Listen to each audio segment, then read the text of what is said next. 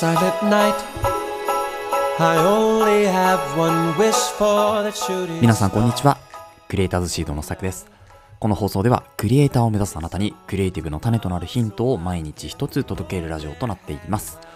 はい、えー皆さんおはようございます。今日は11月の23日水曜日祝日となっておりますね。はいいかがお過ごしでしょうか？えーとこちらはですね雨が降っておりましてザーザー降りですね、えーそして寒いというところでいやなんか本格的な冬だなというところが来ましたかねようやくね。なんかこう暖かかったり寒かったりで結構寒暖差が激しくて体調崩す方もいらっしゃったかなというふうに思うんですけれどまあ寒くなったらなったでね、えーまあ、寒いの嫌ですけど、まあ、安定するのかなとは思うのでねもう少しね、えーこう気候がね安定するといいなというふうに思っておりますが今日何のお話かっていうとですね今日は、えーソニーのですね α7000 というカメラのリーク情報っていうのがちょっと出たので、まあ、そこのお話とですねあとは、まあ、2021年のカメラのシェア率カメラですねシェア率っていうのはどういうものだったのかっていうところで最後にちょっとルミックスのね話をまとめていこうかなというふうに思いますはい、えー3本立てですね。ということで、最初はですね、えー2021年のカメラのシェア率、これをですね、先にちょっとお話ししていこうかなと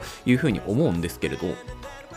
えー2021年ですね、どういうカメラがシェアを取ったのか、まあ、世界のね、シェアを取ったのかっていうとですね、まあ、今カメラはもう CMOS センサーっていうのがですね、こう主流になっておりまして、で、それでですね、いくと、えー1位がですね、キャノン。えーこれがですね、シェアを、えーと、CMOS センサーの、えーシェアっていうのをですね、45.8%取っております。約半分ですね、がキャノンというところで、続いてソニーですね。なんかこうやっぱり SNS とか、まあ、YouTube とか見てると、まあ、ソニーユーザーが結構多いんだろうなと思いきやですね、まあ、世界を見ると、やっぱりキャノンユーザーがかなりいるというところですね。まあ、半数ぐらいいますからね。で、その続いて第3位、えーあ、ソニーのね、えっ、と、パーセンテージがですね、27%ですね。約3割がソニーというところになっております。はい。多分これね、あの、隣に書いてあるのが前年比なんですけど、まあ、前年比で言うとソニーがですね、えっ、と、5%弱ですね、伸ば、シェアを伸ばしていると。で、対してキャノンは、えーマイナス2.1%というところで2%ぐらい下がっているというところですね。で、3位が、えー3位がですね、ニコンですね。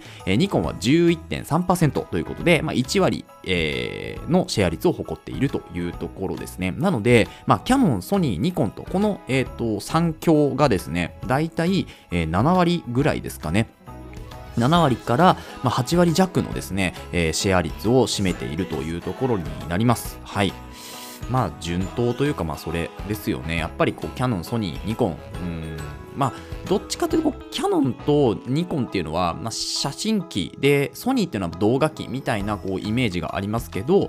まあ、実際のところ、こう、CMOS センサーの、えーカメラですね、えーそういうカメラを見てみると、まあ、キャノンがダントツで、続いてソニー、ニコンという順位になっておりますね。で、4位がですね、富士フィルム。えー富士フイルムですね。富士フイルムが6%ぐらいのシェアを取っていると。で、えー富士フイルムはですね、0.3%シェア率が上がっております。あ、ニコンはですね、そう、あの前年比と比べて2.4%下がっているというところですね。なので、えーまあ、富士フイルムが追い上げをかけるのか、まあ、今回ね、えーっと、えー、と、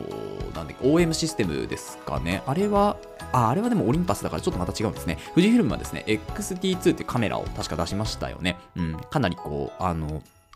フルサイズキーだったかな ?ASP-C か。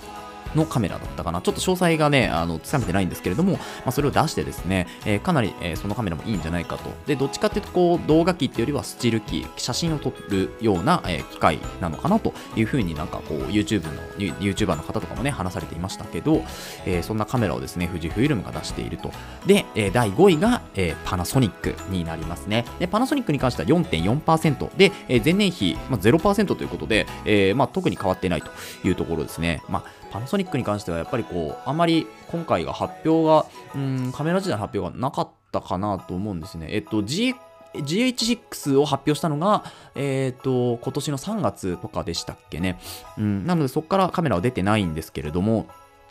まあ、あのーそう、GH6 の場合は、あの、マイクロフォーサーズっていうカメラ、あのの、えっ、と、センサーのね、そういうカメラになりますけど、えフルサイズで SPC があってで、えーマイクロフォーサーズっていう形なので、まあ、センサーのサイズとしては小さいけれどでもコンパクトでいい映像が撮れるよねっていうところで、まあ、GH6 かなり、ね、話題になったかなというふうに思いますが来年はですねルミックスの年になるんじゃないかなと、まあ、パナソニックですよね。の年になるんじゃないかなっていうのも、えー、と2月、まあ、第1クォーターですね。来年の、えー2023年の第1クォーターに一応ルミックスの S5 ですよね。DCS5 と。でその次に、えー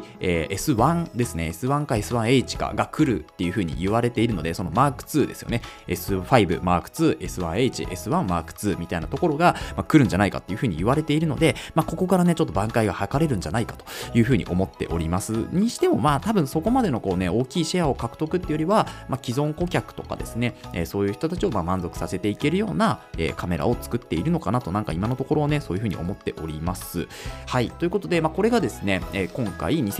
2021年のですねカメラのシェア率というところをご紹介しました。続いて α7000 の詳細に移りたいというふうに思います。α7000 ですね、えールーモアというところからですね11月の21日にですね詳細が出ました。で、えーっとですね、まあ、もともと α7000 というカメラ確かあるんですよね。あるんですけど、まあ、それをこうかなり改変させたような形になるのかな。えーっと、一応ですね、センサーは APS-C、ASPC じゃないですね、APS-C ですね。APS-C になっていてですね、えーリアルタイムトラッキング、えーっと、オートフォーカスですね。まあ、リアルタイムトラッキングというところで、まあ、追ってくれるというところがついております。で、4K の 60fps で、えー撮れるというところで、これはですね、APS-C のサイズで、えっ、と、クロップがないということですね。だからフルサイズじゃないから多分クロップされないんでしょうね。はい。で、あと、だから 4K60 APS なので、FPS なので、スローモーションがね、撮れるかなというところと、あとですね、えっ、と、S ログがついております。えあとは S シネトーンですね。えっ、と、S ログで撮影ができるというところになっておりますね。はい。まあ、これぐらいの情報が今出ているんですけども、あ、あとはですね、画素数ですね。えっ、と、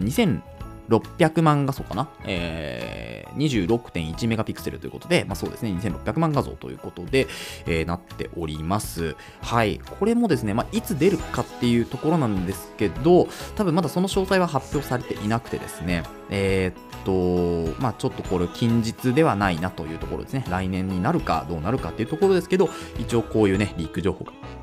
あったというところをお話ししておきたいと思います。